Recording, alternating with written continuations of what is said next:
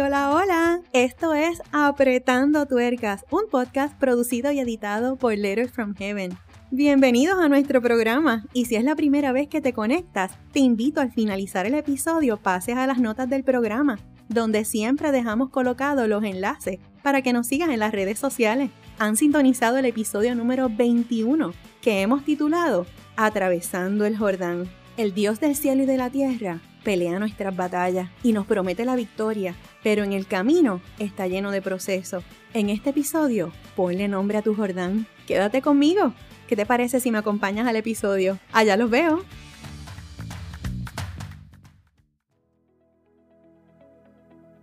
En este episodio nos vamos de paseo en el séptimo libro del Antiguo Testamento y allí nos vamos a encontrar al libro de Josué, que en mi muy inexperta opinión yo diría que es el libro de las batallas y de las dramáticas conquistas. Para ponernos un poco en perspectiva, Josué era el servidor de Moisés y al morir Moisés, Dios le delega la mega encomienda. No sé ustedes, pero yo trato de imaginarme ese momento y yo me imagino que con la historia de Moisés, seguir ese camino y tomar su lugar debió de haber sido impactante. Quizás muy seguramente como te has sentido tú y cuando me he sentido yo también, en especial en los momentos en que Dios nos llama a hacer cosas para su gloria que nos sacan de nuestra zona cómoda y posiblemente a hacer cosas que muy seguramente te sientes totalmente sin experiencia o quizás con incertidumbre y miedo ante decisiones importantes y pasos que debas tomar en tu vida. Pero si algo yo estoy segura y puedo dar fe es que cuando Dios llama, respalda y capacita.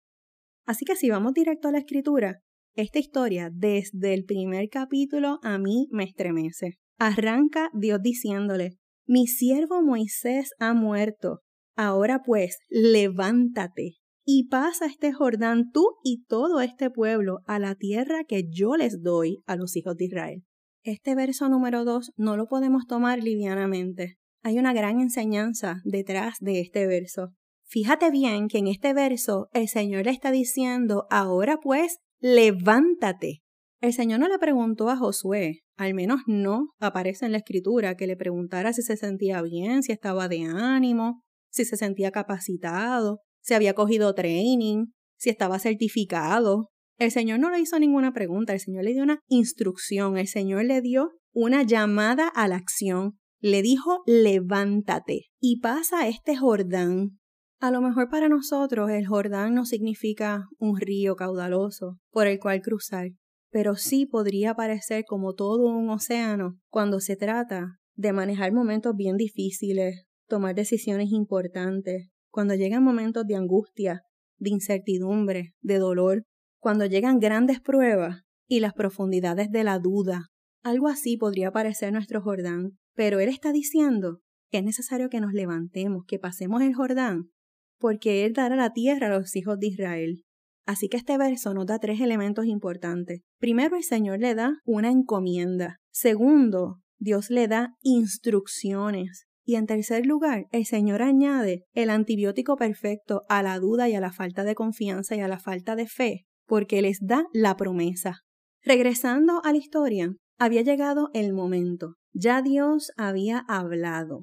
Y después de todas las instrucciones que Dios le dio a Josué, sabiendo que el Señor había hecho una promesa, y la conquista era segura, Josué no salió corriendo como un loco a la primera. Él recibió instrucciones, pero el momento que había llegado no era el momento de salir corriendo, era el momento de planificar la estrategia, de hacer preparativos y lo más importante, seguir la dirección de Dios. Cuando llegamos al capítulo 2, una próxima batalla se avecinaba, porque ya Dios había seleccionado la ciudad y la tierra que el pueblo de Israel tenía que conquistar. Entonces, cuando llegamos al capítulo 2, Josué envía a unos espías a la ciudad de Jericó. Esa era la ciudad que en ese momento tenían que conquistar.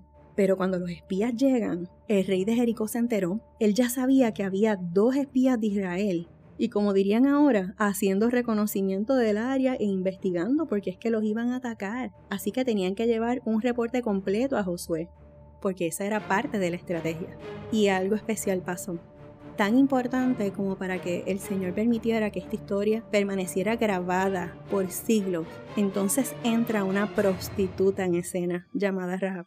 Y esta mujer de vida de pecado decidió ocultar a los espías que iban a atacar a su ciudad donde ella vivía. Los oculta en su casa Y no solamente eso, le miente al rey, diciéndole que ella no sabía a dónde se habían ido. Y convenientemente esta mujer vivía justo en el muro de la ciudad. Ella vivía una vida de pecado, pero ¿sabes una cosa? Ella tenía temor de Dios. Ella sabía y reconocía que el Dios de Israel era el Dios en el cielo y Dios en la tierra. A mí me conmueve y me toca mucho el corazón cómo el Señor permite esto en la historia porque una de las características de llevar una vida de pecado es que cargamos mucha desobediencia. ¿Y cuántos de nosotros no hemos sido infieles a Dios? ¿Cuántos de nosotros no hemos vivido una vida de pecado? Esta mujer pasó de pecadora, de prostituta, a formar parte del plan de Dios en el proceso de conquista. Ella llegó a un acuerdo con los espías para salvar su vida y la de su familia a cambio de protegerlos en la ciudad, y ellos cumplieron su promesa.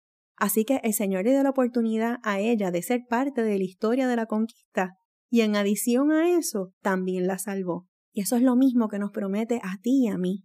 Nosotros tampoco hemos hecho nada para merecer su gracia y su misericordia, pero aún así, Él le plació y estamos aquí porque hasta aquí nos ha traído Dios. Al final de ese capítulo, los espías llegan donde Josué y les revelan todos los detalles de su clandestina visita a Jericó. Realmente los habitantes de Jericó estaban aterrorizados porque todos sabían que el Dios que acompañaba a Israel fue el mismo que abrió el mar rojo para que el pueblo de Israel saliera de Egipto junto a Moisés. Así que estaban aterrados. Sabían muy bien a quién se iban a enfrentar. Y entonces llegamos al capítulo 3 y en este punto ya el pueblo había salido de camino para su destino. Llegaron al río Jordán, el cual tenían que atravesar para poder llegar a Jericó y dar la batalla y conquistar. Tres días acamparon allí. Pero luego en el verso 7 algo particularmente importante ocurrió.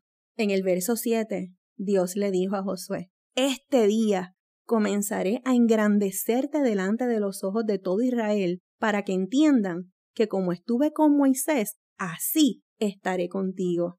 Él le hace esta promesa a Josué, porque en medio de este proceso había obediencia, fue diligente y tomó acción sin peros. Entonces en el verso 8 Dios sigue dando instrucciones y le dice a Josué, Tú por tu parte ordena a los sacerdotes que llevan el arca del pacto, que cuando lleguen a la orilla del Jordán, se paren dentro del río. Otras versiones dicen hasta el borde del agua.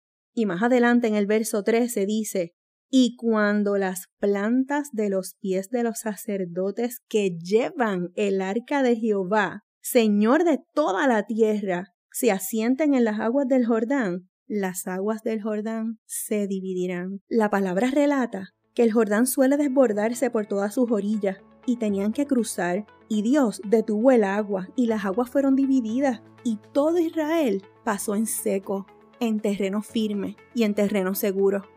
¿Por qué dudamos tanto cuando Dios nos llama? El Dios al que servimos es el mismo de ayer, es el mismo hoy y va a ser el mismo mañana. En el mundo tendremos aflicción, dice su palabra.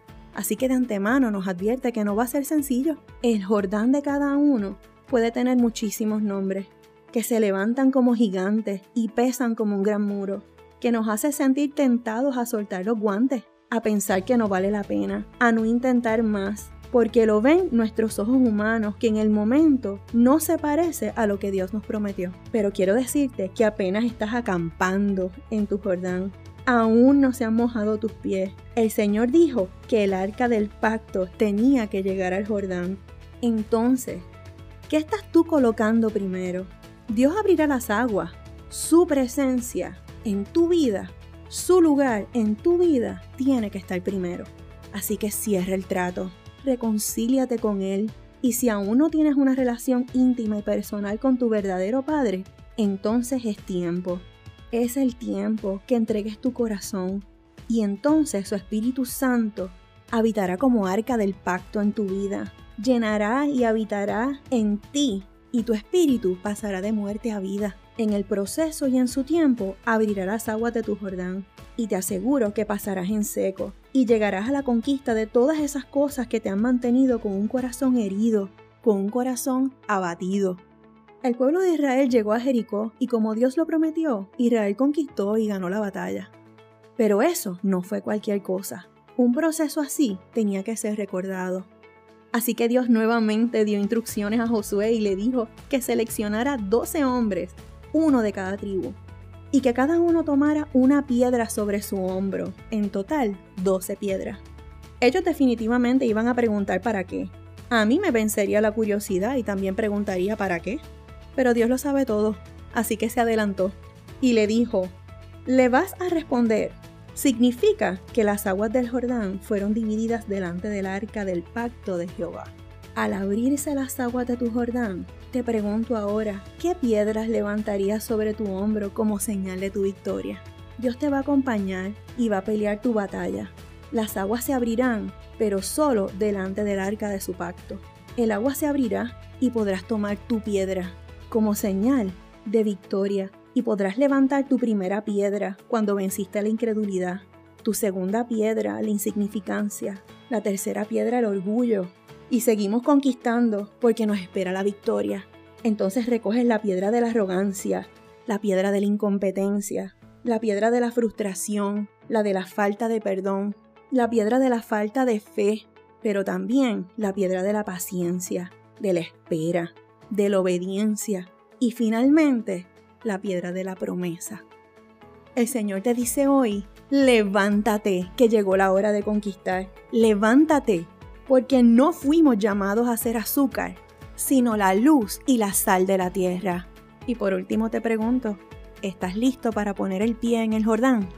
Amén, el Señor ha sido bueno. Espero con todo mi corazón que este episodio, como todas las semanas, haya sido de bendición a tu vida como siempre queremos dejarte saber lo importante que eres para nosotros y queremos que seas parte de este proyecto. No olvides que si nos estás escuchando en la plataforma de Apple Music o iTunes, nos dejes tus 5 estrellas y tu comentario. Sé parte de este proyecto evangelístico. Sabes que tienes una cita conmigo el próximo viernes en un tema muy especial.